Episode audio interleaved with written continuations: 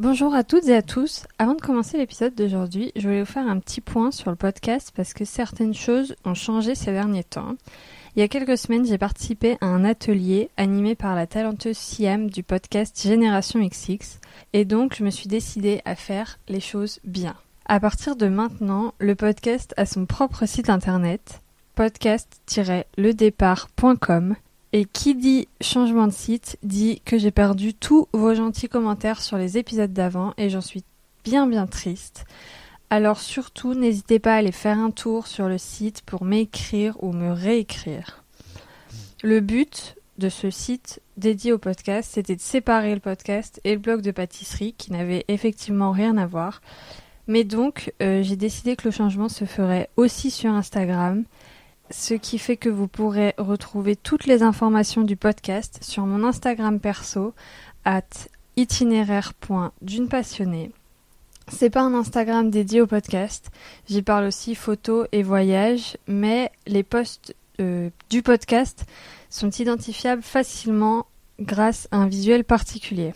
En ce qui concerne les plateformes d'écoute, certaines ont accepté le changement sans aucun impact pour vous. Pour d'autres, faudra certainement se réabonner au podcast en tapant dans la barre de recherche euh, le départ, vous retrouverez facilement. Surtout n'hésitez pas à me faire remonter tous les bugs que vous pouvez euh, voir sur les plateformes, sur le site, euh, partout, ou même vos remarques.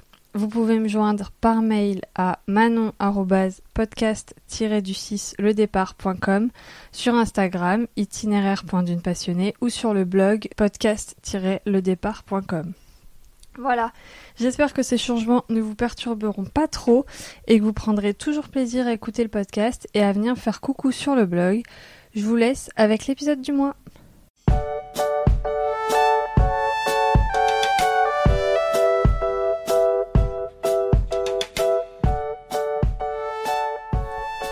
Bonjour tout le monde, bienvenue sur Le Départ, le podcast qui va vous donner envie de prendre un nouveau départ tous les mois. J'y interviewe des personnes comme vous et moi qui ont changé de vie. Ce changement peut être personnel ou professionnel. Mes invités ont parfois quitté le salariat pour se lancer à leur compte, arrêté leurs études pour vivre de leur passion ou même déménager à l'autre bout de la planète. J'ai hâte d'aborder encore plein de sujets différents autour du changement, du chemin de la réflexion et de cet élan de courage qu'il se faut pour se lancer dans un tel projet. Avec ce podcast, je voudrais vous montrer qu'il n'y a pas d'âge, pas de situation, pas de personnalité, que si eux l'ont fait, vous aussi vous pouvez le faire. Ça ne sera pas sans mal, ça tous mes invités me le disent, mais c'est possible et c'est bien ce qu'il faut garder en tête. Ce n'est pas le point de départ qui compte, mais bien le chemin que l'on décide de tracer devant soi.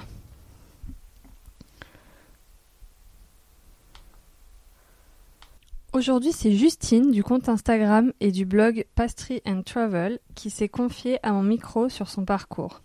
Justine est originaire de Normandie où elle a d'abord fait des études scientifiques, puis, ne se voyant pas travailler dans ce domaine, elle s'est lancée dans un CAP pâtisserie sur la côte d'Azur. D'ailleurs, l'histoire du déménagement est assez, comment dire, euh, rocambolesque. Je vous laisserai découvrir ça dans l'épisode. Après quelques expériences en tant que pâtissière, elle apprend le 31 décembre qu'elle va perdre son emploi. Et à ce moment-là, elle décide qu'elle n'a plus rien à perdre et qu'elle va vivre de sa passion, la photographie culinaire. Justine nous raconte absolument tout, tout, tout, sans aucun tabou, et j'ai vraiment, vraiment adoré cette franchise de sa part, je l'en remercie grandement. Elle nous raconte comment elle a évolué pour réussir à vivre en tant qu'indépendante, elle nous raconte l'activité qui lui rapporte le plus d'argent, et même euh, ce qu'elle a pu lancer et qui n'a pas marché. Après cette conversation, j'avais qu'une envie, déplacer des montagnes. J'espère que l'épisode vous fera le même effet. Je vous souhaite une belle écoute et je vous retrouve juste après pour un petit mot de la fin. Bonjour Justine. Bonjour Manon. Comment tu vas? Bah ça va et toi? Ça va bien, merci. Euh, je te remercie d'avoir accepté cette invitation sur le podcast. Avec plaisir, ça me fait super plaisir d'être avec toi. Mais oui, on se parle depuis un moment sur, euh, sur Instagram et on ne s'était jamais parlé en vrai. C'est vrai. Alors on, ne peut pas se voir parce qu'on est un peu à distance, mais bon, c'est pas grave. Ouais, c'est vrai. C'est vrai que c'est un petit peu loin, mais, mais c'est cool euh, de pouvoir faire ce podcast comme ça euh, en parlant. Mais oui, c'est pratique. Je veux bien que tu commences par euh, te présenter, ton, prénom, ton âge si tu as envie de le dire ou si tu pas envie, tu le dis pas, ton métier et me dire euh, quel genre de petite fille tu étais et ce que tu voulais faire comme métier quand tu étais petite. Ok. Alors, je m'appelle Justine, j'ai 26 ans du coup. Euh, je suis photographe culinaire maintenant depuis deux ans et je me suis mis à mon compte du coup en même temps. Et alors, petite fille, je dirais que j'étais assez curieuse. Euh, j'avais envie aussi d'aller à l'école. C'est très bizarre d'ailleurs, je comprends toujours pas pourquoi. Mais j'ai toujours aussi euh, beaucoup aimé la pâtisserie. En fait, je me souviens que quand j'étais petite, euh, ma mère m'a pris en photo une fois et j'étais sur une table et j'avais plein de chocolat mais partout sur la tête parce que je faisais un gâteau. Et donc ça remonte déjà très longtemps parce que je devais avoir environ 2-3 ans. Et donc c'est la première fois que je faisais un peu de, de, pâtisserie. Donc tu vois, ça remonte vraiment à loin de cette passion comme ça pour faire des gâteaux. Et euh, du coup, après, je suis allée à l'école. Donc, c'était vers 3 ans, 4 ans. Et euh, j'aimais beaucoup apprendre, en fait. J'ai toujours bien aimé aller à l'école. J'étais plutôt bonne élève, même si j'étais quand même assez euh, réservée et timide. Mais ça, ça m'a pas quitté jusqu'à maintenant. ouais, j'aimais bien aller à l'école. Enfin, je me souviens que ça se passait bien. J'étais bonne élève et donc tout s'est bien passé jusqu'à vraiment, on va dire, mon collège, mon lycée. Et vu que j'étais bonne élève, forcément, bah, j'ai, je suis continuée sur un bac S. Parce que j'étais un peu poussée, euh, on va dire, par les professeurs qui voulaient absolument que je fasse euh, des études de médecine. Je sais pas du tout pourquoi. Mais moi, ce que j'aimais, c'était pas forcément, euh, comment dire, J'aimais bien la science, j'aimais vraiment beaucoup la pâtisserie et je me suis dit peut-être qu'un jour ça me plairait bien de faire un métier en rapport avec ça. Mais comme, enfin forcément j'avais des bonnes notes et donc les, quand on est en France généralement euh, les profs vous poussent pas à faire des études euh, sur, enfin des études de pâtisserie ou des études euh, un peu plus manuelles quand on a des bonnes notes et je trouve ça dommage. Donc c'est pour ça que je me suis lancée en pâtisserie et c'est un peu un regret que j'ai maintenant parce que ça m'aurait quand même évité de faire 5 ans d'études après. On a l'habitude de pousser les élèves à faire des études, c'est ça revient souvent en fait dans les conversations que j'ai avec mes invités, c'est qu'ils ont fait des études, des études, des études, et au final ils sont revenus à leur première passion. Voilà. Euh, donc tes études, tu t'as fait un master en microbiologie. Oui, c'est ça. Mais en fait, euh, ça consiste en J'ai commencé par une licence de biologie parce que j'étais euh, assez, enfin j'aimais beaucoup la biologie euh, à l'époque du collège et du lycée, donc je me suis dit autant bah, continuer sur cette voie parce que ça me plaisait, j'avais des bonnes notes, donc j'ai continué avec une licence. Et en fait, la microbiologie, c'est euh, l'analyse euh, des bactéries, enfin, en fait, euh, les bactéries au niveau un peu médecine avec les maladies, etc. Et moi, j'étais tournée plutôt du côté recherche, donc recherche pourquoi les bactéries sont de plus en plus résistantes aux antibiotiques, etc. C'est un sujet un peu un peu pointu, mais je m'intéressais vraiment voilà à tout ce qui est bactéries et microbes en général, on va dire. Mais ça t'intéressait vraiment du coup quand même. T'as pas fait ça juste par euh, dépit un peu. C'est vraiment un sujet qui, qui t'intéressait. Ouais, ça m'intéressait, mais c'était pas non plus euh, une passion, tu vois. Je me voyais pas travailler plus tard dedans, donc c'est ça qui est un peu dommage d'ailleurs. Parce que je me suis euh, quand même lancée dedans pendant cinq ans, mais je, je voyais pas forcément d'avenir derrière. Donc je faisais mes études, j'attendais un peu que ça se passe en fait. Bah, je continuais, je continuais. Donc après, je suis arrivée à ma licence que j'ai eue. Et c'est à ce moment-là que j'ai eu quand même une petite remise en question parce que au bout de trois ans d'études, alors que tu sais que derrière t'as pas forcément envie de, de, faire un travail qui va aller dans cette branche, c'est un peu euh, compliqué. Je me suis dit à ce moment-là, euh, est-ce que je changerais pas pour euh, me lancer un petit peu dans la pâtisserie comme je voulais le faire depuis longtemps? Et en fait, c'est à ce moment-là que j'ai commencé à regarder des écoles de pâtisserie. Donc j'en avais vu une qui était à Paris. Et avec mes parents, on a été à la porte ouverte pour voir un peu comment ça se passait. Et euh, du coup, j'avais beaucoup aimé, sauf que cette école-là, la particularité, c'est qu'il fallait avoir un patron pour pouvoir y rentrer et pour pouvoir commencer à étudier. Et donc, je me suis dit, ok, bah, je vais trouver un patron. Sauf qu'à l'époque, j'avais 21 euh, ans, donc je sortais de ma licence, j'avais 21 ans, et j'ai fait absolument toutes les pâtisseries de ma ville, mais euh, j'en ai trouvé aucune parce que soi-disant, j'étais, on va dire, trop vieille, parce que forcément, les apprentis, quand ils arrivent, ils ont 15 ans. Moi, j'en avais 21. Donc ça ne plaisait pas forcément au patron, et donc c'est à ce moment-là que j'ai pas trouvé d'entreprise pour pouvoir commencer euh, mon cursus dans la pâtisserie.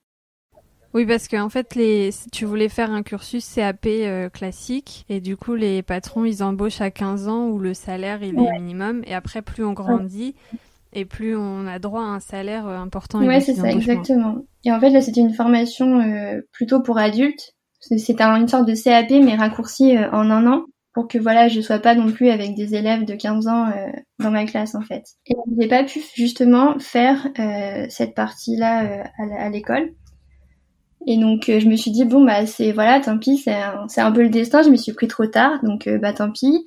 Je vais continuer du coup sur un master de microbiologie pour continuer en fait le cursus que j'avais déjà pris au départ. Ok. Et à, ce moment-là où tu décides de chercher un patron, une école et tout ça, tes parents, ils te soutiennent vachement dans ta ouais. décision. Bah en fait, oui, parce que ils voyaient bien que que la, biologie c'était bien, mais que c'était pas non plus ma passion et que je leur dis depuis le depuis que je suis toute petite, j'ai toujours eu envie d'ouvrir un salon de thé, de faire des pâtisseries, voilà. Enfin, c'était vraiment ma passion et ça, ils le savaient depuis le début. Et donc ils ont dit bah ok, maintenant que t'as un diplôme, tu vois, ça ça les a rassurés. Et ils se disent pas que bah voilà, tu vas dans le monde du travail sans rien, si jamais ça marche pas, comment tu fais?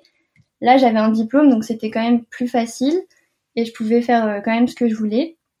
Donc euh, ils ont été ok avec ça, ils m'ont aidé à chercher euh, des patrons. Bon après ça n'a pas fonctionné, mais voilà, en tout cas ils me soutenaient beaucoup dans, dans cette démarche-là. Et donc tu refais tes deux ans de microbiologie. Ouais, tu obtiens ton master. non sans Et après,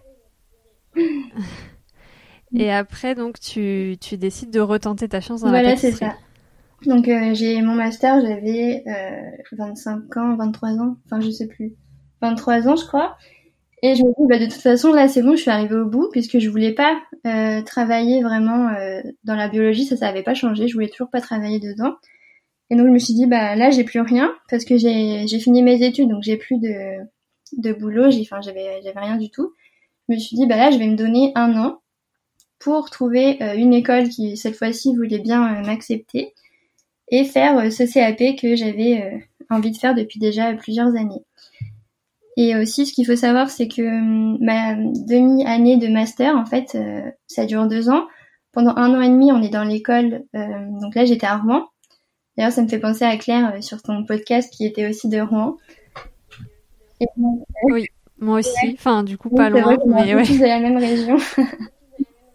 oui, mais le hasard complet, hein, parce que j'ai pas du tout cherché des personnes euh, qui venaient de Normandie ou quoi. C'est vraiment un hasard complet. c'est vrai, c'est drôle. Et donc, euh, pendant un an et demi, j'étais à Rouen pour faire euh, ce master. Et en fait, la demi-année restante à la fin, on doit, on doit changer d'école pour pouvoir faire un stage. Et donc, ce stage, je l'ai fait à Toulouse, donc au CNRS de Toulouse. Et j'avais beaucoup aimé cette ville et ça, c'est vraiment ce qui m'a permis de, de changer un peu d'air et de voir que je pouvais aussi euh, vivre ailleurs. Et donc, euh, à la fin de mon master, quand j'ai quand même tout terminé, je me suis dit, bah là, j'ai plus rien et j'aimerais bien euh, commencer euh, bah, quelque chose de nouveau ailleurs. Et donc, en fait, j'ai décidé de déménager sur la côte d'Azur, donc euh, près de, de Nice. Enfin, à l'époque, sans avoir de, de, de formation, d'école, de patron, rien. Tu t'es dit, je vais là-bas et je cherche. Ouais, c'est ça, j'avais rien du tout. Et euh, j'aimais beaucoup euh, le cadre parce que j'y allais quand j'étais petite en vacances parce que j'ai euh, un petit peu de famille là-bas. Et à l'époque, j'étais avec mon copain. Enfin, on est toujours ensemble, mais du coup, on voyageait. Enfin, comment dire, on déménageait assez souvent parce que lui, il est, enfin, il est auto-entrepreneur à la maison. Donc, vu qu'il travaille à la maison, c'est quand même plus facile pour bouger. Donc il a pu me suivre au début euh, à Toulouse et ensuite on a décidé bah, de redéménager. Et là j'ai proposé la Côte d'Azur parce que moi c'est un cadre que j'aimais vraiment beaucoup et lui il connaissait pas. Donc je l'ai emmené en vacances une semaine et on a beaucoup aimé tous les deux. Donc c'est à ce moment-là qu'on a décidé de déménager là-bas et de chercher euh, un appartement. En fait on n'avait rien du tout. On connaissait euh, juste les villes à côté de Nice, mais enfin voilà on connaissait pas vraiment le coin pour pour y vivre en tout cas. Et donc, euh, on a commencé à chercher un appartement, sachant qu'on n'avait qu'une semaine pour le trouver, parce qu'après, il fallait euh, redéménager tout l'appartement de Toulouse, euh, du coup, dans notre futur appartement, et on savait pas vraiment où c'était. C'était stressant. ah oui, tu m'étonnes. on s'est donné une semaine, et on s'est dit, bah voilà, soit c'est la Côte d'Azur et on emménage là-bas, soit on rentre en Normandie et bah on reprend tout à zéro, parce que moi, j'avais pas forcément envie de re-rentrer après avoir connu autre chose euh, que, que la Normandie, j'avais bien aussi envie de, de voyager un petit peu plus. Et donc c'est à ce moment-là, on s'est dit bon bah on trouve, soit on trouve, soit bah on rentre chez nous, tout simplement. Et, donc vous avez trouvé un appartement en une semaine. On a passé toute la semaine et on trouvait aucun appartement. Et c'était horrible. Et l'avant-dernier jour, en fait on avait visité plein d'appartements, mais à chaque fois ça n'allait pas ou alors ils nous répondaient pas, ou alors notre dossier ça allait pas, c'était n'importe quoi. Et l'avant-dernier jour, on a décidé de visiter un appartement dans une ville qu'on connaissait absolument pas, qui est euh, à côté de Monaco pour te situer un peu. Ça s'appelle euh, Roquebrune Cap Martin. Donc on on est arrivé dans cette petite ville qu'on connaissait pas du tout et on a visité un appartement tout petit qui comptait juste une seule pièce en fait. On s'est dit bon bah de toute façon, euh, enfin on l'aimait, on l'aimait quand même, donc il n'y avait pas de souci. On a dit bon bah on se lance, on, voudrait bien euh, l'avoir, etc. Et à l'époque on avait des garants heureusement parce que moi j'avais pas de travail, mon copain il était auto-entrepreneur donc pour trouver des apparts c'est quand même assez compliqué. Et donc on a eu des garants heureusement et on a réussi à avoir cet appartement là euh, du coup sur la côte d'Azur. et c'est comme ça qu'on a déménagé là-bas. Trop bien. Ah oui, une semaine jusqu'à la fin. Ouais, c'est ça. En fait, on signait les papiers et le lendemain, on reprenait l'avion pour rentrer chez nous et pour redéménager. Donc, euh, ouais, franchement, c'était le, bon timing. Et donc, euh, quand euh, tu arrives là-bas, tu as déjà. Donc, ça se passe en 2-3 jours, en fait. Après, tu déménages ouais, directement. Ça. Mm. Et tu as déjà une idée de T'as déjà regardé des écoles euh, pour la, pour la pâtisserie? Tu sais déjà euh, dans quel euh, domaine tu veux travailler? En boutique, en restauration, en salon de thé? Ou, tu te dis, bon, bah, j'y vais, je verrai sur bah, En fait, ouais, je me suis vraiment donné un an, mais je voulais pas le faire forcément dans une école. Je voulais le faire en candidat libre, en fait. C'est-à-dire que je travaillais chez moi. Je m'exerçais chez moi au début et j'avais dans l'idée de le faire comme ça en candidat libre, en m'exerçant uniquement chez moi et pas forcément euh, dans une entreprise. Donc euh, c'est ce que j'ai fait les premiers mois. Et ensuite euh, j'ai été comment ça s'appelle? Une sorte de mission locale, tu sais, où les jeunes vont pour essayer de trouver du travail. Parce qu'en fait j'avais besoin d'avoir une sorte de d'allocation pour pouvoir payer mon appartement parce que forcément j'avais pas de, enfin j'avais pas de travail. Donc je suis allée dans cette mission locale et c'est là qu'ils m'ont dit qu'ils avaient des formations euh, de pâtisserie sur Menton, donc c'était la ville qui, est, qui était à côté. Et donc, euh, à la place de faire ça chez moi, je me suis dit, bon, bah ok, je vais aller dans, dans cette école-là. C'était un lycée euh, professionnel, en fin de compte. C'était marrant parce que passer d'un master à, retourner au lycée professionnel, c'était quand même assez, assez drôle. Oui, parce que pour le coup, tu es avec des élèves de 15-16 ans, là. Bah en fait, pour le coup, là, c'était une formation aussi pour adultes. Donc c'était dans un ah, il y avait une classe uniquement avec des adultes, donc ça allait. Et donc c'était une formation euh, en un an aussi. Et il fallait aussi un patron, forcément, parce que c'était en alternance. Et là je me suis dit cette fois-ci, non, euh, ça va pas recommencer. Donc j'ai fait euh, plein de pâtisseries à Menton. Et j'en ai trouvé une, donc j'étais quand même assez contente. Et c'est comme ça que j'ai pu commencer à faire mon CAP en un an et à pouvoir passer le diplôme à la fin de l'année. Donc en boutique, en, pâtisserie de boutique. C'est ça. En fait, j'ai pris ce que j'ai trouvé, donc euh, c'était pas le meilleur lieu ni rien. C'était c'était vraiment compliqué comme stage et euh, ça s'est pas forcément bien passé, mais au moins voilà, je suis allée jusqu'au bout et je voulais ce CAP et je l'ai eu à la fin quand même. Et à ce moment-là, tu te dis euh, est-ce que tu te dis que tu rentres dans cette boutique pour juste apprendre le métier et tout de suite tu t'en vas? Ou est-ce que au moment d'y rentrer, tu espères pouvoir travailler plus longtemps dans dans ce domaine et dans ce milieu pour un patron? En fait, c'est ça que j'avais beaucoup de mal à concevoir parce que à la base, j'ai toujours voulu entreprendre euh, depuis que je suis petite et j'ai jamais vraiment voulu travailler pour euh, pour quelqu'un. Là, c'est pour ça aussi que l'année euh, l'année d'apprentissage chez un patron, c'était quand même hyper compliqué parce que ça se passait pas forcément bien et on n'est pas très reconnu non plus, même si par contre on a 25 ans, enfin 23 ans. Et euh, peu importe l'âge, en fait, on est juste des commis et on doit faire euh, ce que les gens aiment pas faire, en fait. En pâtisserie, c'est un peu ça. Et donc ça, c'était dur. Et, mais je me suis dit, de toute façon, là, c'est vraiment juste pour, euh, pour mon année d'apprentissage. Mais après, je reste pas dans cette pâtisserie-là. Et de toute façon, mon contrat, c'était juste pour, pour l'année et c'était tout. je voulais pas du tout être embauchée dans cette pâtisserie-là non plus. Et tu voulais être embauchée peut-être dans une autre ou peut-être tester en restauration? Ou tu t'es dit de toute façon euh, j'arrête les patrons et euh, au bout du contrat euh, après je fais ma vie bah ça c'était le but à la fin c'était de faire ma vie et de d'ouvrir un salon de thé à l'époque j'avais cette idée là dans la tête Mais je sais bien que sans expérience, bah, c'est pas très très judicieux d'ouvrir tout de suite quelque chose comme ça. je me suis dit que je vais commencer à, travailler dans une autre pâtisserie et voir comment ça se passe pour acquérir un peu d'expérience et ensuite peut-être plus tard ouvrir mon salon de thé. Alors, on va revenir euh, au moment où tu trouves ce stage. Est-ce que tu avais euh, anticipé la difficulté du métier de pâtissier? Est-ce que tu avais rencontré des pâtissiers pour savoir ce que c'était le métier au quotidien? Ou est-ce que tu es arrivé là-dedans euh, sans savoir et au final découvrir que c'est un, métier compliqué quand même, je pense, même si je ne l'ai pas vécu au quotidien? Ouais, mais je savais que ça allait être compliqué. Parce qu'en fait, j'avais j'avais fait un petit euh, stage de découverte dans une pâtisserie pour euh, appuyer mon dossier justement à la à l'école de Paris. C'était bien, on s'était recommandé de faire un stage avant pour voir comment ça se passait. Et donc j'avais fait ce stage et euh, c'est vrai que c'était hyper dur. Enfin, je veux dire, les ustensiles ils sont hyper lourds, les, les fouets ils pèsent, enfin je sais pas 3 kilos, ils sont vraiment énormes. Et les marmites c'est vraiment pas comme à la maison. Enfin, je veux dire, ça pèse plusieurs kilos, voire même jusqu'à au moins 10-15 kilos. Et euh, moi, bah voilà, enfin, j'avais pas non plus euh, des muscles ni rien. je sortais de, de la fac, euh, voilà, c'était pas trop ça. Mais je savais que c'était compliqué. Je savais que j'allais me lever très tôt. Ça, je l'avais anticipé aussi. Parce que moi qui aime bien dormir, là, clairement, c'était lever debout à 5 heures du mat, voire 4h30 des fois. Et euh, compliqué. On était en décalé tout le temps. Enfin, je savais que ça allait être compliqué.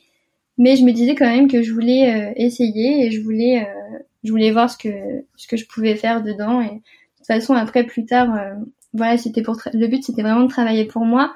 Donc euh, travailler pour soi et se lever à 4 heures bah j'étais plus euh, ok parce que c'était pour moi en fait.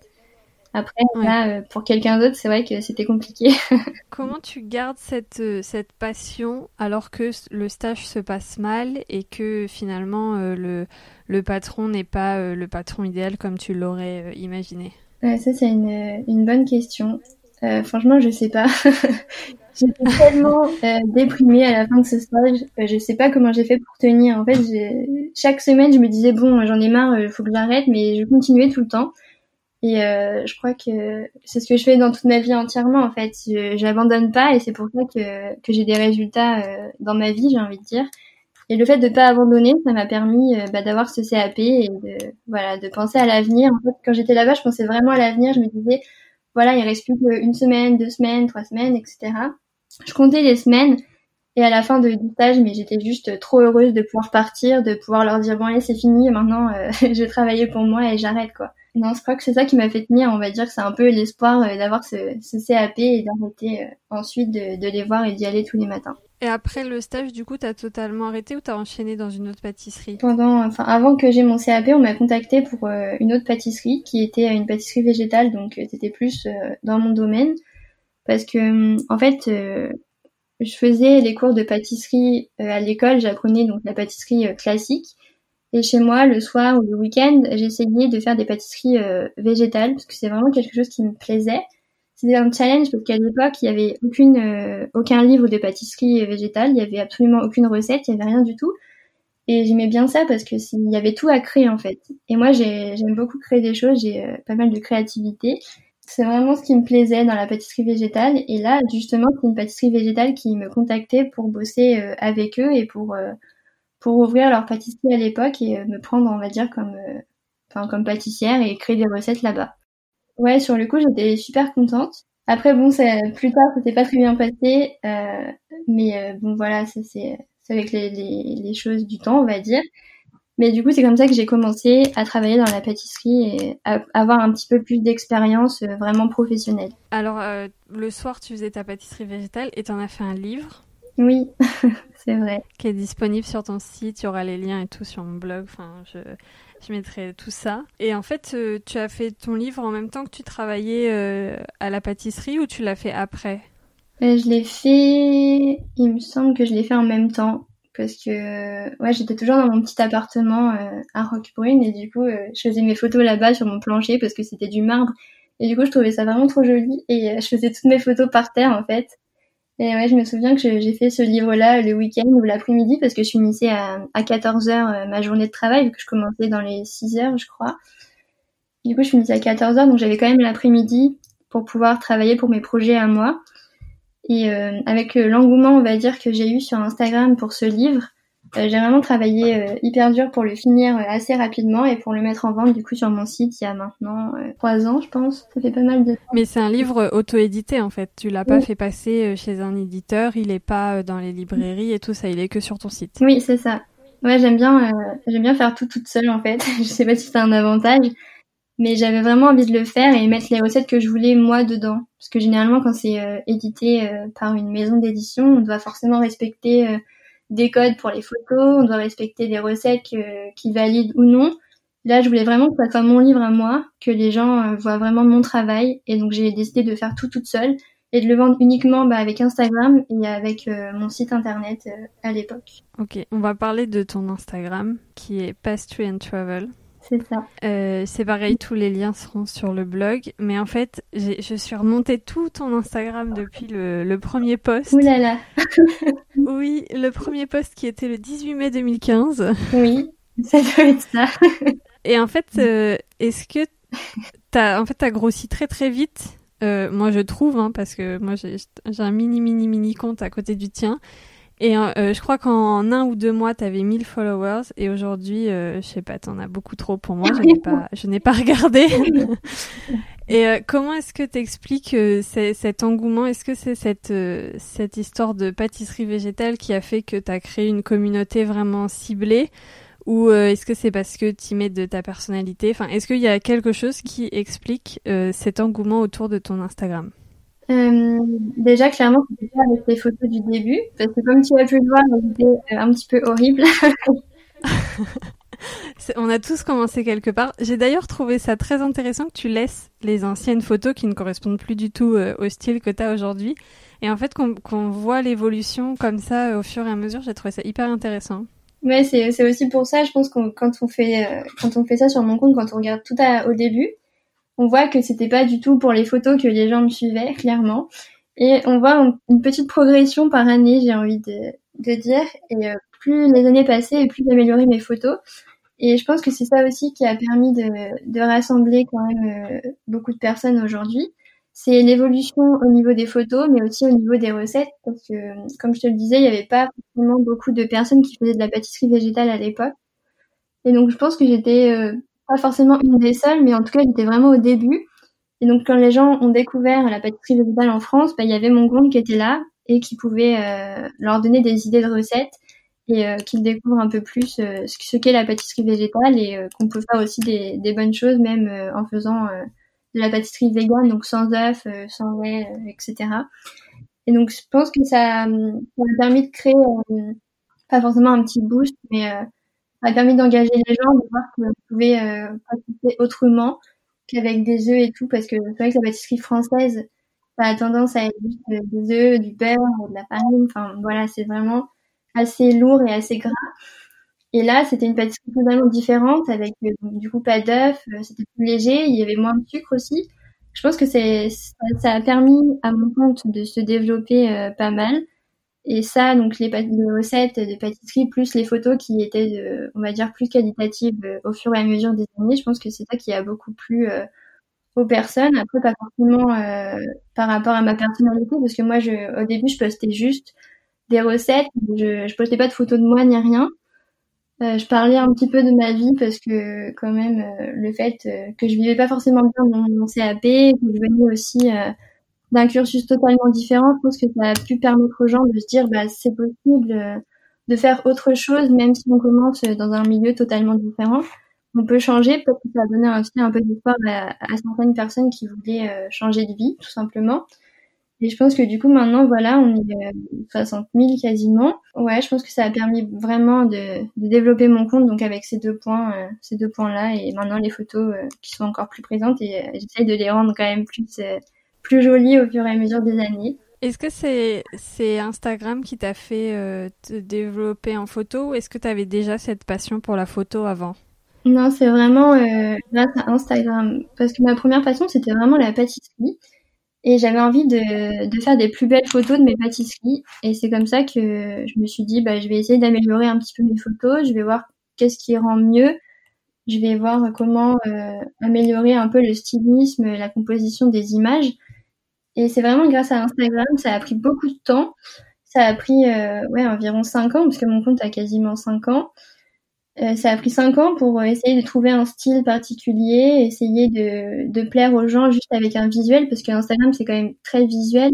Il y a beaucoup de photos et les gens, euh, voilà, s'ils veulent euh, continuer à te suivre, etc., euh, je pense qu'en améliorant les photos, c'est quand même, c'est quand même mieux. Et après, j'ai développé cette passion pour la photographie qui est maintenant mon travail aujourd'hui. Et donc, c'est vraiment au fur et à mesure des années, je dirais que ça, que ça a augmenté et que ma passion pour la pâtisserie qui a un peu diminué, contrairement à ma passion pour la photographie qui a vraiment augmenté et qui me fait vivre bah, aujourd'hui. Hmm. Ce sont deux passions qui prennent beaucoup de temps et beaucoup de place euh, dans une vie. Enfin, comme beaucoup de passions, ça prend beaucoup de place, mais euh, mais oui, c'est c'est des passions qui, qui ne quittent pas quoi. C'est non, je, je sais pas si t'es pareil, mais il faut toujours sortir avec l'appareil photo. Euh, le moindre truc, on a envie de le prendre en photo. Enfin, c'est. Oui, c'est ça. Bah, du coup, ouais, c'est ce que je faisais euh, tous les week-ends, tous les, après-midi.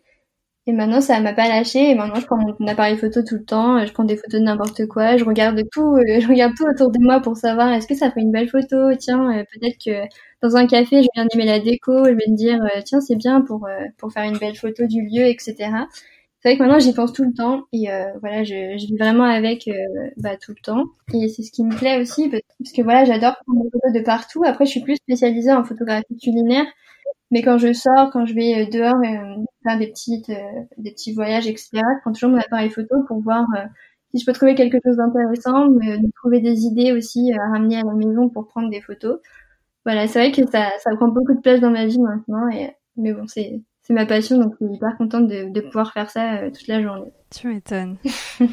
on va revenir euh, au moment où, ouais, on fait des allers-retours comme ça avec moi, c'est un peu le bazar, mais euh, mais c'est pas grave. Au moment où tu donc t'es dans cette pâtisserie végétale, maintenant t'es entrepreneur, t'es à ton compte.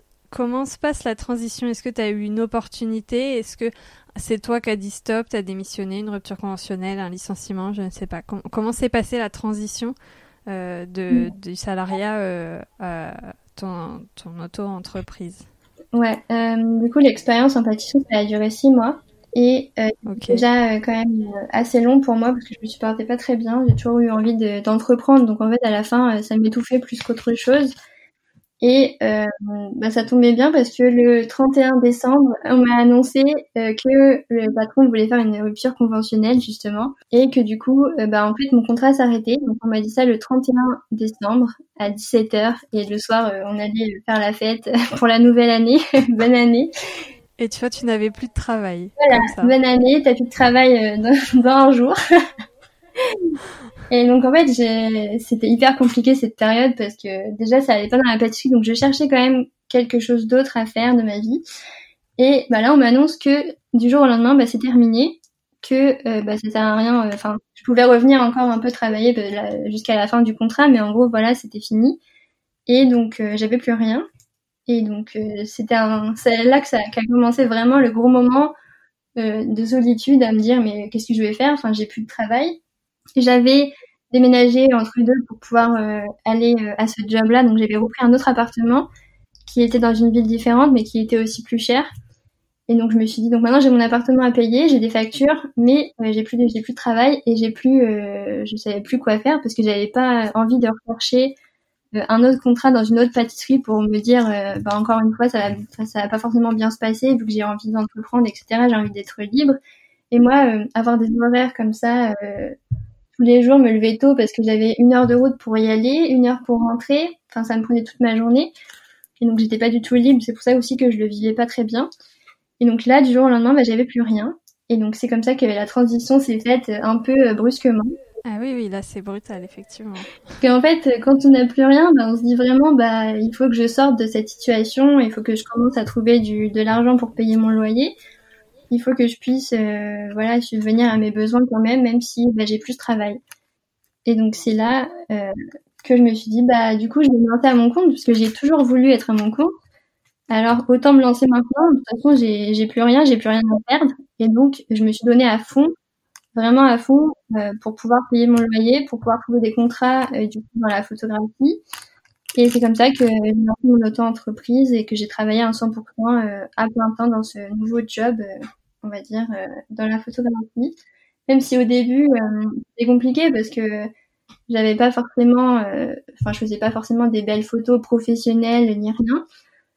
Et là, c'est grâce à mon compte Instagram que, que j'ai pu trouver quelques contrats au début, juste pour pouvoir payer mes premières factures. Tes, tes, premiers contrats, c'était du placement de produits sur Instagram ou c'était de la photographie culinaire pour des marques? Non, c'était euh, de la photographie culinaire pour des marques. Je voulais pas euh, forcément faire de la pub sur mon, compte Instagram. Et euh, d'ailleurs, c'est resté, j'en fais pas énormément. Mais là, c'était, en fait, je travaillais avec quelques marques euh, en parallèle de mon travail à la pâtisserie euh, végétale parce que mon compte était quand même beaucoup développé à ce moment-là. Je devais avoir entre 30 et 40 euh, 000 abonnés. Du coup, ça offre quand même beaucoup de visibilité. Et certaines marques avaient travaillé avec moi à l'époque. Et c'est comme ça que je me suis dit, bah, je vais les recontacter. Je vais voir s'ils veulent toujours travailler avec moi pour des photos. Et je me suis lancée comme ça au début en recontactant toutes les personnes avec qui j'avais déjà travaillé, qui me connaissaient et je leur disais bah juste, euh, bah ça y est maintenant, euh, voilà, je suis à mon compte à 100%. Donc si vous voulez euh, qu'on travaille ensemble plus professionnellement tous les mois, etc., bah je serai disponible. Et j'ai eu de la chance parce que j'ai beaucoup de marques qui m'ont dit oui, alors que je pensais pas du tout. Et c'est comme ça que bah, j'ai pu commencer dans la photo et où j'ai pu commencer à payer mes, factures et où j'avais moins peur en fait parce que c'est vraiment la, transition qui a été compliquée, en fait, de passer de plus rien à chercher quelques petits contrats. J'ai envoyé des mails, mais à toute ma, toute ma liste email, tellement que j'étais désespérée en me disant, mais comment je vais faire pour payer mon loyer? en fait, c'est vraiment ce coup de pouce qui m'a permis de me donner à fond, de chercher euh, des jobs partout, euh, sur, enfin, sur Instagram, mais aussi dans les, dans les personnes que j'avais déjà contactées. Et c'est comme ça que j'ai pu commencer euh, à vivre un petit peu de, de ma passion pour, euh, pour la photo. Et c'est exactement ce que je voulais, puisque de toute façon, là, j'étais passée d'un emploi où j'avais euh, beaucoup d'horaires euh, compliqués à, la liberté de pouvoir faire euh, ce que je voulais chez moi, à faire des photos pour des marques. et c'est vraiment ce qui me plaisait. Et c'est pour ça que depuis, bah, j'ai absolument rien lâché. Et je suis toujours là à faire des photos pour des marques et j'adore ce que je fais maintenant. Tu dirais que ça a mis combien de temps avant de pouvoir sortir un salaire suffisant pour vivre de la photographie? Je dirais que ça a, pris, déjà plusieurs mois. Au début, euh, c'était juste quelques contrats, donc c'était pas euh, énorme. Je pouvais juste payer euh, mon loyer, mon demi-loyer de Côte d'Azur, donc c'était déjà quand même bien. Ensuite, bah, j'ai continué de, de, développer mes photos, de, de m'améliorer. Je me suis aussi donné encore un an pour vraiment améliorer mes photos et passer plus professionnel. Donc c'est là que j'ai beaucoup appris. J'ai beaucoup regardé de vidéos, j'ai beaucoup euh, regardé d'articles, notamment euh, sur la photographie, sur les compositions, sur le stylisme. Et c'est vraiment à ce moment-là que mes photos euh, ont commencé à vraiment devenir plus professionnelles. Et grâce à ça, j'ai plusieurs marques qui me contactaient à la suite des photos que je postais sur Instagram qui étaient quand même plus qualitatives et du coup qui voulaient travailler avec moi. Donc plus je m'améliorais, plus j'avais de contrats et plus du coup je pouvais aussi payer euh, des formations, etc. Donc encore plus plus m'améliorer. Enfin voilà, c'est vraiment un cercle. Et c'est comme ça que que j'ai pu euh, développer, on va dire, euh, en six mois, six mois, un an, j'avais mon salaire de la pâtisserie. Et après, enfin même pas, même six mois, j'avais mon salaire de pâtissière en restant chez moi à faire des photos. Donc quand même, c'était assez bien. Et ensuite, ça a vraiment augmenté et j'ai eu bah, un salaire assez conséquent et voilà, maintenant c'est, j'arrive vraiment à en vivre très bien et euh, je peux vraiment. Euh, du coup, j'ai déménagé, mais j'ai pris un appartement plus grand, mais voilà, du coup, je peux vraiment payer, euh, enfin, me payer plus de choses, d'avoir un salaire quand même plus conséquent, on va dire. C'est toi qui démarches les marques ou c'est les marques qui viennent à toi? Ça dépend. Quand j'ai une marque que j'aime beaucoup, ça m'arrive d'envoyer un petit mail comme ça. Mais sinon, c'est généralement les marques euh, qui viennent me voir euh, à travers mon Instagram, qui voient mes photos en fait et qui disent bah j'aime bien tes photos, est-ce qu'on pourrait pas faire euh, une petite collaboration ensemble, voilà, pour mettre en avant leurs produits. Les, marques qui aiment bien l'univers que que je partage sur Instagram me contactent en fait pour faire des photos avec eux. T'as pas que le, le côté photographe, t'as aussi lancé une marque ou un e-shop de fonds photos Oui. Et quel moment est-ce que tu as eu cette idée? Est-ce que c'est parce que toi tu manquais de support ou est-ce que c'était plus pour répondre à un besoin ou parce que tu avais envie de tester le truc? En fait, au début, c'était vraiment pour moi parce que j'ai acheté des fonds déjà dans le monde entier et le souci, c'est qu'à chaque fois, c'était hyper loin, ça mettait beaucoup de semaines à arriver. Parce que là, j'avais acheté un fond, je crois que c'était en Russie, enfin, ça, ça avait mis plein de temps. Et c'était assez compliqué parce que j'avais des shootings de prévus, etc. Et euh, je pouvais pas avoir de fonds directement. Je devais commander toujours dans le monde entier, ça mettait beaucoup de temps à arriver, il y avait beaucoup de transport, je payais des taxes de, douane, etc. Donc c'était vraiment pas évident. Et donc je me suis dit, bah je vais envie d'en faire euh, pour moi, tout simplement. Et c'est comme ça que j'ai eu l'idée de, de créer la boutique en ligne euh, et de les vendre euh, en fait tout simplement sur internet, mais des produits vraiment made in France.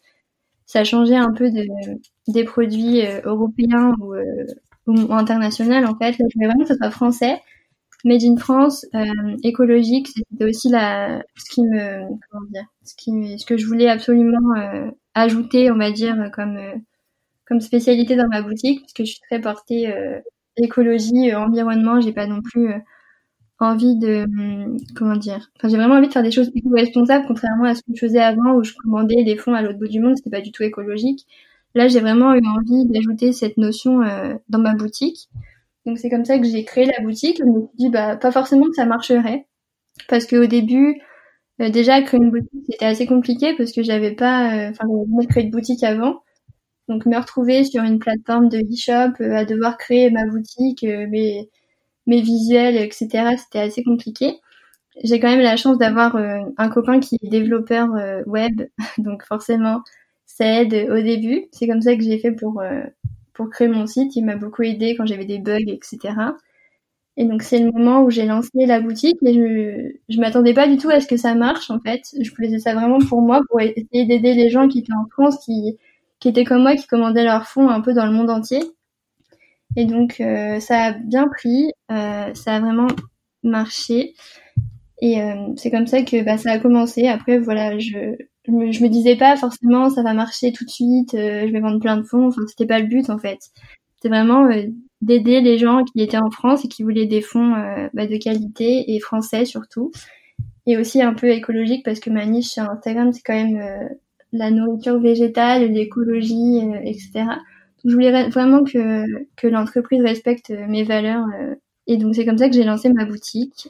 Et bah, je suis surprise que ça a bien marché, même encore aujourd'hui. Donc c'est vraiment, c'est vraiment cool. Et maintenant, c'est ce qui prend le plus de place dans ta vie de tous les jours, c'est la, la photographie culinaire ou les fonds? Je dirais que c'est... En fait, la photo me prend beaucoup de temps mais euh, me rapporte moins que les fonds. je vais dire ça parce que voilà, euh, j'ai pas de tabou non plus avec l'argent, donc euh, voilà, je vais te le dire, mais euh, c'est vraiment les fonds qui me rapportent, on va dire, deux tiers de mon salaire, contrairement à la photographie qui me rapporte, on va dire, un tiers. Oui, c'est assez ingrat comme faute, comme métier la photo en fait. Hein. Ouais, parce qu'en fait ça prend beaucoup de temps, mais ça rapporte quand même aussi, mais moins. Donc je passe quand même euh, beaucoup de temps à faire mes shootings parce qu'une photo, voilà, ça me prend, on va dire, 2-3 euh, heures par photo. Donc c'est normal qu'une photo, ça me rapporte moins que quand je vends des fonds euh, où je peux tout faire tourner ça. Le site, il tourne tout seul. Enfin, j'ai pas forcément besoin d'être derrière. Après, je suis là pour les services clients, pour les envois, etc.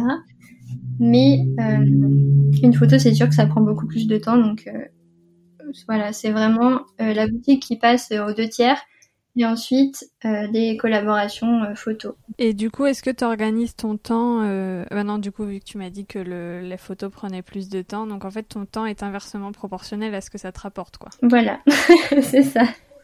Comment t'organises une journée ou une semaine euh, type un peu? En fait, ça change pas mal de fois, mais généralement, je gère les, les ventes que j'ai fait dans la nuit ou le matin. je les gère le matin, donc voilà, je prépare un peu euh, les colis. Euh, après, je travaille avec une imprimerie, donc j'imprime pas chez moi. Sinon, ça serait quand même compliqué d'avoir des machines de 2 mètres euh, dans ma chambre. une imprimerie qui, qui est française, etc. Et donc, voilà, je, je, transmets mes commandes à cette imprimerie. Et ensuite, on imprime les fonds, on les envoie.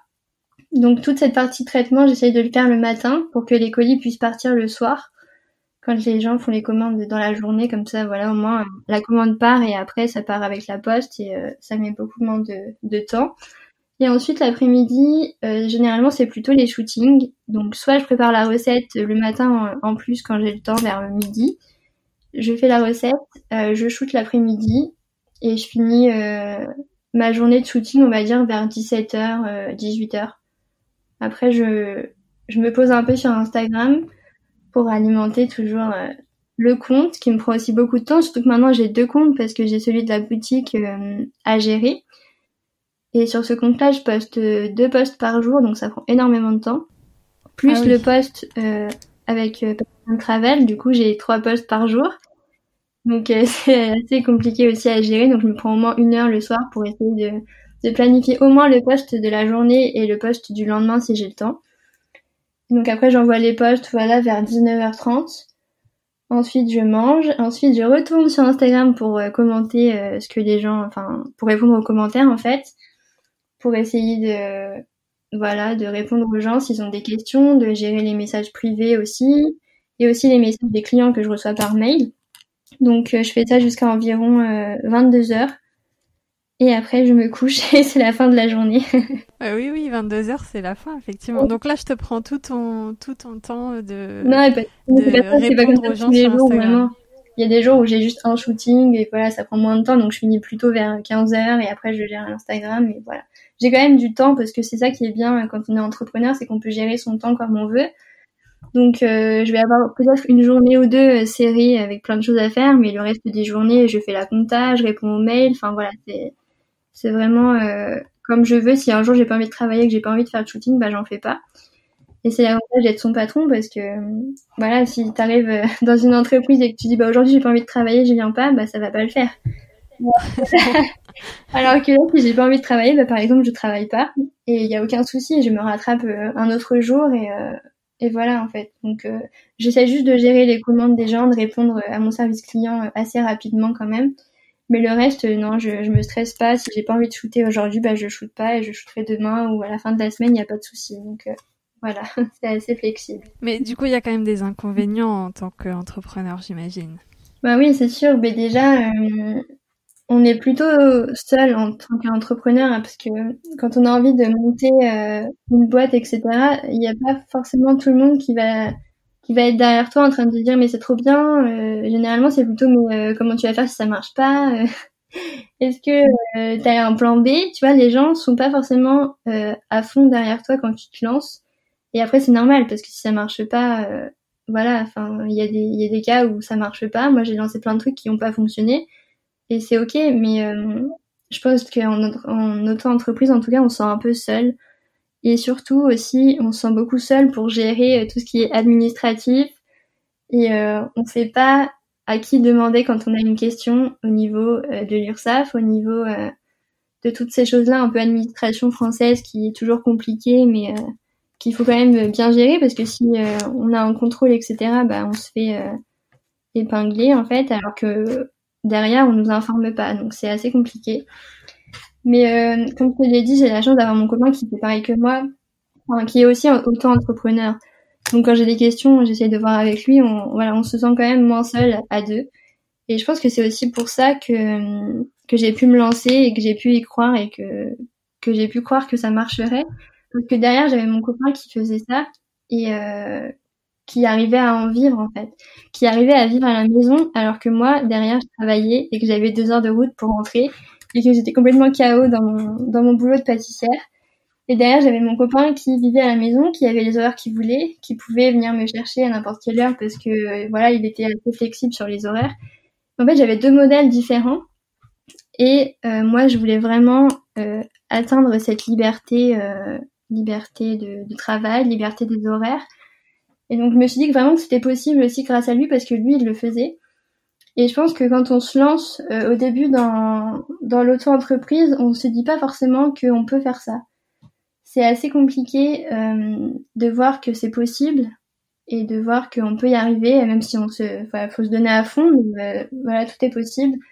Et je pense que c'est ça qui est très dur aussi, c'est de pas forcément pouvoir aussi partager ses résultats avec les autres parce que enfin quand on est entre entrepreneurs généralement, enfin on peut pas trop partager avec les autres parce qu'ils comprennent pas vraiment. Parce que moi je sais que quand j'étais quand j'étais en auto-entreprise, quand je suis toujours en auto-entreprise, mais quand, quand j'étais en auto-entreprise au début, euh, je disais aux gens, mais maintenant, euh, je peux être salarié, enfin, non, pardon, je peux, je peux, comment, euh, je peux vivre de mes, de mes photos. Déjà, au début, c'était compliqué à concevoir qu'on pouvait vivre des photos. Ça, ça a été euh, assez compliqué à, à faire comprendre aux gens que c'était possible, même avec Instagram, de gagner aussi un petit peu sa vie de grâce aux photos, de, de faire des photos culinaires et de pouvoir avoir un salaire euh, même pareil qu'eux, alors qu'eux, ils allaient tous les jours au travail et euh, qu'ils aimaient pas forcément non plus d'ailleurs. Donc c'était vraiment, euh, c'était vraiment ça qui. En fait, on se sent un peu seul quand on est entrepreneur, mais euh, mais je pense que voilà, faut y croire et faut continuer, même si les gens sont pas forcément derrière à, à nous encourager en fait. Est-ce que tu dirais que tu avais plus de soutien quand tu as décidé de changer de voie pour la pâtisserie que quand tu as décidé de devenir entrepreneur? Euh, oui, parce que pâtissière, voilà, c'est quand même un métier où on sait qu'on a un salaire à la fin du mois, alors qu'en auto-entreprise, bah, on sait pas. Il y a des mois où on peut rien avoir, il y a des mois où on peut avoir euh, beaucoup plus, mais c'est assez variable comme euh, comme situation, donc les gens sont pas forcément euh, encourageants quand quand on commence en auto-entreprise, ils ont plus l'impression que ça, soit ça va pas marcher, soit qu'on gagnera jamais assez pour pouvoir vivre. Enfin voilà, donc non, je pense que j'avais plus de soutien quand j'étais en pâtisserie. Mais après, mes parents ont toujours compris que, que voilà, que je faisais un peu euh, ce que je voulais et que de toute façon, ils me soutenaient, quand même. Et quand ils ont vu que je pouvais gagner ma vie en étant chez moi à faire des photos, bah là, ils étaient contents pour moi et euh, ils se sont dit, bah ok, c'est bien, donc euh, voilà, fais, fais ça si c'est ce que t'aimes et il y a aucun souci. En fait, ils m'ont toujours quand même encouragé, même si, à mon avis, ils avaient quand même plus de doutes au début quand j'étais en, quand je me lançais en auto-entreprise plutôt que, qu'en pâtisserie, quoi. Plus tôt, tu as dit que tu avais lancé des choses qui n'avaient pas fonctionné. Oui. est-ce que tu as des exemples? Est-ce que tu veux en parler ou est-ce que tu ne veux pas en parler? Des exemples et comment est-ce que tu rebondis? Est-ce que tu avais d'autres idées déjà que tu as pu développer après? Enfin, comment est-ce qu'on rebondit aussi après avoir lancé un truc qui fonctionne pas? Et à quel moment est-ce qu'on décide que ça n'a pas fonctionné? Euh, En fait, oui, j'ai toujours voulu lancer des choses. Euh, c'est bizarre, mais Avec mon copain, on s'est dit, on va lancer un jour, euh, c'était un site internet aussi de e-shop, et on vendait, euh, il me semble que c'était des coques de téléphone, où on pouvait euh, dessiner dessus et on pouvait retirer le dessin en fait. On pouvait, on pouvait les réutiliser et changer le dessin qu'il y avait dessus tout le temps. Et donc on s'est dit, mais ouais, trop bien. Au début, tu sais, quand on commence, on se dit toujours que ça va marcher, mais en fait, pas du tout. mais en fait, c'était normal, c'était c'était vraiment une idée euh, assez bizarre d'ailleurs. Mais euh, on avait créé un site, on était à fond dedans, mais ça avait pas marché. Enfin, on n'avait pas de commandes, on les vendait pas. Enfin, c'était drôle parce que c'était le début, mais je pense que, en tout cas, chaque expérience, même si ça fonctionne pas, euh, il faut la faire parce que ça t'aide plus tard à, à pas faire des, les mêmes erreurs. Déjà, ça m'a appris aussi beaucoup à faire un site avec lui au début parce que c'est lui qui faisait, mais moi je regardais quand même comment comment ça faisait, qu'est-ce qu'on utilisait comme euh, comme euh, boutique e-shop, comment on faisait un nom de domaine, etc. Parce que moi j'y connaissais absolument rien. Donc je dirais pas que c'est une euh, une, enfin je dirais pas que c'est quelque chose qui m'a pas servi. Je dirais que j'ai beaucoup appris même si ça n'a pas fonctionné et que de toute façon quand quand on lance quelque chose qui fonctionne pas, faut pas se dire bah j'ai perdu mon temps et c'est pas grave en fait. Parce que on apprend toujours de, de nos erreurs et en fait à la suite, on, en fait, on en fait moins et on fait pas les mêmes erreurs deux fois. Donc je pense que chaque étape est importante à faire, même si ça fonctionne pas. Et euh, voilà, faut se lancer quand même et essayer des choses euh, un petit peu bizarres, j'avoue. mais euh, mais bon, faut essayer. Et si ça marche pas, ben, au moins on aura appris quelque chose. Et à quel moment tu te dis c'est bon, ok, ça marche pas, on arrête, au lieu de te dire on continue encore quelques mois jusqu'à, enfin, à quel moment on décide d'arrêter et de se dire ok, là, on arrête, plutôt que de continuer et de foncer dans le mur Bah là, euh, en fait, on faisait pas beaucoup de ventes. Et donc, euh, après, mon copain, il devait travailler quand même sur ses projets qui lui rapportaient de l'argent, donc il a aussi un peu euh, laissé ça. Et moi, je, bah, je travaillais, je sais plus si j'étais en pâtisserie ou je sais plus ce que je faisais à l'époque, mais du coup, après, nos vies ont repris en fait, et on a un peu abandonné l'idée juste parce qu'il n'y avait pas de vente.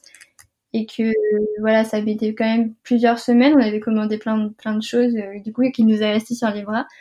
Mais c'était une expérience et voilà, au bout de quelques semaines, on a arrêté, mais ça nous fait quand même des bons souvenirs et quand on le raconte, bah, c'est assez drôle. Très bien.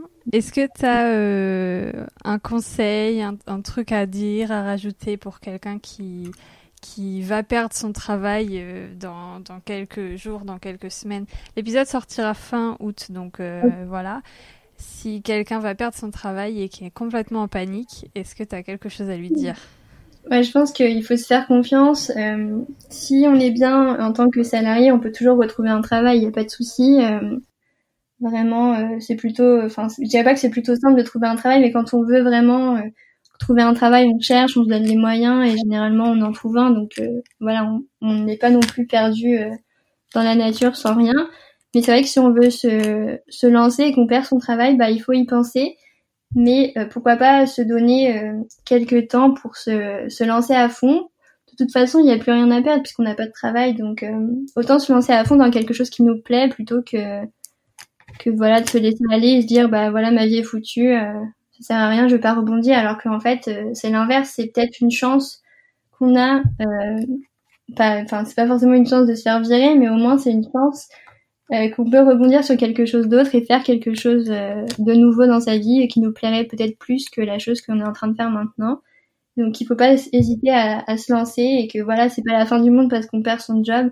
Qu'il faut vraiment penser à soi et à se donner surtout à fond parce que c'est dans ces moments-là que généralement on a le plus de pression, mais aussi qu'on se donne à fond pour essayer de, de faire ses projets et de les mener à bien et c'est comme ça que ça marche aussi.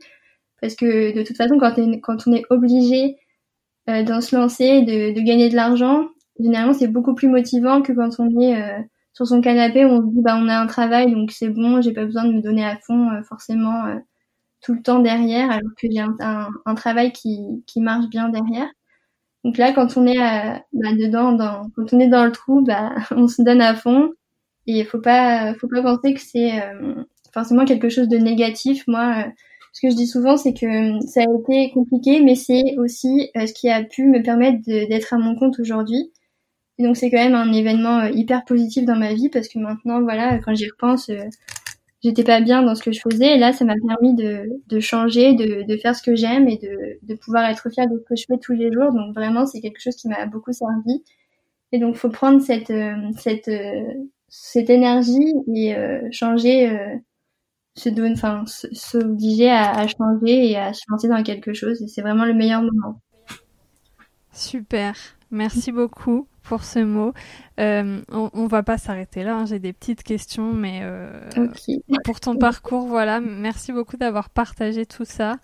Et, euh, et, je pense que je pense que je connais déjà des gens qui vont s'identifier à ce que tu dis, donc donc c'est cool. Avec j'ai des, j'ai des petites questions plus plus rigolotes à la fin, comme je fais comme je fais souvent. Pas tout le temps, parce qu'il y a des gens qui ne sont pas forcément en pâtisserie, mais voilà. Euh, tu peux répondre rapidement en deux trois mots ou alors euh, si tu veux répondre plus plus longuement, tu peux aussi. C'est toi qui vois. D'accord. Est-ce que tu aurais un dessert indispensable pour l'été? Pour l'été, c'est une bonne question. Moi, en ce moment, en été, euh, ce que je fais souvent, c'est la tarte aux fraises. Parce que voilà, il y a, y a, des belles fraises, ça me donne super envie. Donc franchement, la tarte aux fraises, même si c'est pas quelque chose de léger, si c'est pas quelque chose de frais, et eh ben c'est vraiment ce que j'aime manger en été. Donc euh, voilà, la tarte aux fraises euh, ou alors tarte aux framboises, c'est vraiment le top. c'est quand même frais. Ouais, un petit peu. Mais c'est pas une base, quoi, c'est ce que je vais vous dire. ouais, c'est vrai. Et pour faire une tarte aux fraises, est-ce que tu as des, des, des, parades aux œufs, au lait tout ça, des alternatives pour faire de la pâtisserie végétale? Ouais, euh, déjà pour la pâte, je mets pas d'œuf, donc du coup dans ma pâte, je mets, euh, je remplace par du yaourt euh, au soja. Ça marche super bien. je crois que pour un œuf ou deux œufs, on, met 100 grammes de yaourt végétal à la place, et ça permet vraiment de, de comment dire, de faire une boule de pâte vraiment homogène, et il y a aucun souci. Euh, ça remplace vraiment les œufs donc dans la pâte et dans la crème pâtissière euh, ce que je fais à la place des œufs c'est que je mets de la maïzena et je mets un tout petit peu de curcuma pour euh, pour avoir la couleur jaune de la crème pâtissière mais sans œufs. Ah Et donc avec la, maïzena, en fait, ça va lier toute la crème pâtissière, ça va l'épaissir et ça va faire exactement la même texture que la crème pâtissière traditionnelle avec des œufs. Et le lait, tu prends du lait végétal Oui, ouais, le lait, ouais, ça se trouve euh, très bien. On peut mettre du lait de soja, on peut mettre du lait d'amande. Ça a un bon goût d'amande aussi, j'aime bien. J'aime bien mettre du lait d'amande, donc euh, ça, franchement, c'est quand même assez facile à remplacer. Euh, au supermarché, il y a plein de lait végétal, donc enfin de lait végétal, boisson végétale, parce que maintenant on peut plus dire lait végétal, mais voilà, ça se rend ouais. En fait, j'ai déjà essayé de faire un riolet au lait d'amande. Ouais. Et je trouvais que à la cuisson, justement, on perdait ce goût d'amande. Ah ouais. Bah, en fait, faut pas le faire trop longtemps. Tu sais, la crème pâtissière, tu fais juste, euh, tu fais juste épaissir euh, rapidement, que ça bout de même pas une deux minutes et c'est fini. Donc peut-être après, quand tu la cuis plus longtemps, euh, perds un peu. Mais après, il y a des laits qui sont beaucoup plus concentrés en amande que d'autres. Généralement, les laits du commerce, euh, ils sont très peu concentrés, donc on les sent quand même moins. Mais quand on le fait maison avec des amandes et de l'eau, on peut vraiment euh, avoir un bon goût d'amande derrière. Comment tu fais un lait euh, d'amande maison hein. tu, tu, fais tremper des amandes une nuit dans de l'eau l'eau bouillante. Et ensuite, tu mixes les amandes avec de l'eau et ça te fait un lait. Tu retires bien sûr toute la partie des amandes qui n'ont pas été mixées tu le filtres en fait dans une sorte de, de linge et du coup tu récupères vraiment le lait d'amande qui est super euh, beaucoup plus concentré que que ceux que tu trouves en supermarché et qui n'est pas forcément euh, plus difficile à faire. Ok, super. Ouais, je savais pas que c'était euh, que c'était facile à faire comme ça. Oui, oui, c'est c'est pas dur. Après, tu peux mettre aussi de la vanille. Enfin, tu peux vraiment mettre plusieurs choses dedans et c'est hyper bon. Trop bien. un truc qui se mange que tu as toujours dans ton placard. C'est une bonne question. J'ai envie de dire des cookies, mais ça fait pas très bien après. tu dis ce que tu veux, hein, c'est toi. Y a ouais, généralement je fais pas mal de cookies, du coup il y en a toujours qui restent et du coup bah, c'est ce que je mange généralement euh, au goûter, donc il y en a toujours à la maison. Moi cet après-midi j'avais pas de goûter, j'ai dit franchement, euh, c'est quoi cette maison là, la pâtissière elle sert à rien ton petit plaisir coupable. Mais t'as pas le droit de me répéter les cookies. Hein. ça peut être même un truc industriel. Enfin voilà, ton, plaisir coupable, comme ça que je l'appelle. J'hésite entre le chocolat et euh, le beurre euh, d'amande. Parce qu'en fait, le, beurre d'amande, quand tu le mixes, ça fait aussi une sorte de praliné. Et c'est super bon. Et ça, j'adore en manger. Euh, j'en mange tout le temps aussi. je pense que je dirais le beurre d'amande. Ça, je pourrais garder le chocolat pour après. Ouais. euh, si là je sonne chez toi euh, pour venir manger, il est 20h, euh, est-ce que tu me fais un gâteau rapidement pour le dessert? Et oui, si oui, quoi? Et sinon, bah, je viendrai pas sonner chez toi. si, je te ferai un gâteau, il y a pas de souci. Mais généralement, quand les, choses que je fais rapidement, c'est plutôt les cakes et euh, je mets plein de, de choses dedans. Ce que je trouve généralement, c'est des fruits, mais j'ai une, une recette de cake de base qui est super simple à faire qui est végétal aussi. Et euh, bah tu toujours en fait je remplace toujours les œufs par du yaourt, ça marche super bien. Donc je fais ce cake quand j'ai pas vraiment le... beaucoup de temps pour faire de la pâtisserie, généralement je fais cette recette là et ça me plaît plutôt bien. Parfait, ça tombe bien, je suis en mode cake en ce moment aussi, je fais que ça. euh, ton gâteau souvenir d'enfance? Euh, Souvenir d'enfance, c'est le macaron framboise pistache. Et ça c'est juste mais trop trop bon. En fait, quand j'étais petite, euh, il y avait une boulangerie à côté de chez moi, ils faisaient des gros macarons. Et tous les dimanches, j'avais le droit à mon macaron framboise pistache et j'en garde un souvenir, mais juste merveilleux. Trop bien. Et là, comment tu fais, comment tu fais des macarons végétaux? Bah, En fait, euh, à la place du blanc d'œuf, tu utilises de l'aquafaba et en fait, c'est euh, du jus de pois chiche. Donc c'est comme ça, ça c'est pas très sexy.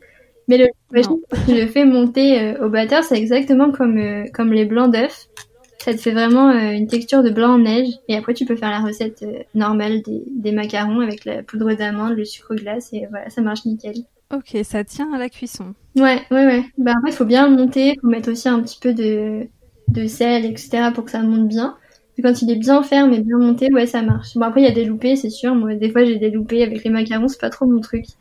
Mais j'arrive quand même à en avoir des végétaux. Et pour finir, est-ce que tu as une recette euh, à nous partager? Alors, tu nous as déjà donné plein d'astuces, euh, voilà, mais si tu as une recette simple et rapide à partager comme ça? Euh, Bah, justement, c'est des cookies. ouais, bah vas-y. Hein. Enfin, après, j'ai pas les proportions, donc, mais vous pouvez retrouver la recette sur mon compte Instagram. Il y a des photos, il y a la recette directement dans le post. Mais les cookies peanut butter et pépites de chocolat, ça c'est vraiment hyper bon. Et c'est tout simple, en fait, tu mélanges juste de la margarine avec du sucre au début. Donc comme les cookies, voilà, pour les, cookies généralement c'est du beurre. Mais là j'utilise de la margarine fruit d'or végétal. Donc il y a c'est vegan en gros.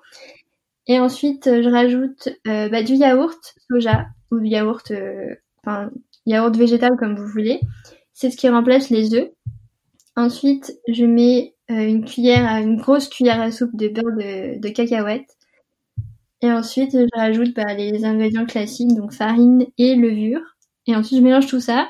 J'ajoute les pépites de chocolat et euh, ça fait euh, des petites boules de cookies que j'aplatis un petit peu, que je mets au four. Et ensuite, on mange ça euh, bah, à 4 heures dans la semaine et c'est juste mais hyper bon. Trop bien. Ah là là. bon. Merci beaucoup. Avec plaisir. Je vais vous allez avoir faim maintenant. oui, voilà. Comme ça, en plus, il est, l'épisode sort un samedi matin à 10h, donc les gens pourront faire des cookies pour le dessert et pour le goûter. c'est ça. Bah ouais, la recette est sur mon compte ou même sur mon sur mon blog si jamais euh, vous trouvez pas sur le sur le compte Instagram. Tout ça sera de toute façon euh, sur mon blog, euh, tous les liens vers ton site, tes mm. recettes, ton e-shop, tout ce dont on a parlé sera sur le blog. Super. Est-ce que tu as un petit dernier mot à dire? Est-ce qu'on a oublié, est-ce que j'ai oublié des choses? Euh, Si tu as encore euh, quelque chose à dire, c'est le moment. Euh, non, je pense que tu as bien fait ton travail de d'intervieweur. Mais non, je pense que vraiment je vais revenir sur le fait de ne pas abandonner et vraiment se donner à fond, de ne pas abandonner, penser que c'est possible. Et quand on pense que c'est possible, vraiment, bah, on le fait et, tout, est, tout devient possible, donc c'est parfait. Super mot de la fin. Merci beaucoup, Justine. Avec plaisir. À bientôt. À bientôt. Merci d'avoir écouté l'épisode jusqu'ici. Vous pourrez retrouver Justine sur son compte Instagram Pastry Travel. Elle répond super rapidement aux messages, c'est toujours très appréciable. Pour découvrir ses fonds photos, que je recommande vivement d'ailleurs et que j'utilise très souvent, ça se passe sur son site pastryandtravel.com. Toutes les notes de l'épisode sont disponibles sur le site du podcast podcast-ledépart.com. Et quant à moi, vous pouvez me retrouver sur Instagram sous le pseudo itinéraire d'une passionnée. Si vous avez aimé l'épisode ou vous aimez le podcast en général, je vous invite à me laisser une note 5 étoiles sur Apple Podcast ou sur votre plateforme d'écoute habituelle, à vous abonner au podcast aussi, c'est important, et à me laisser un petit mot, je serai ravie de vous lire. Je vous dis à bientôt pour un nouvel épisode et en attendant, prenez soin de vous.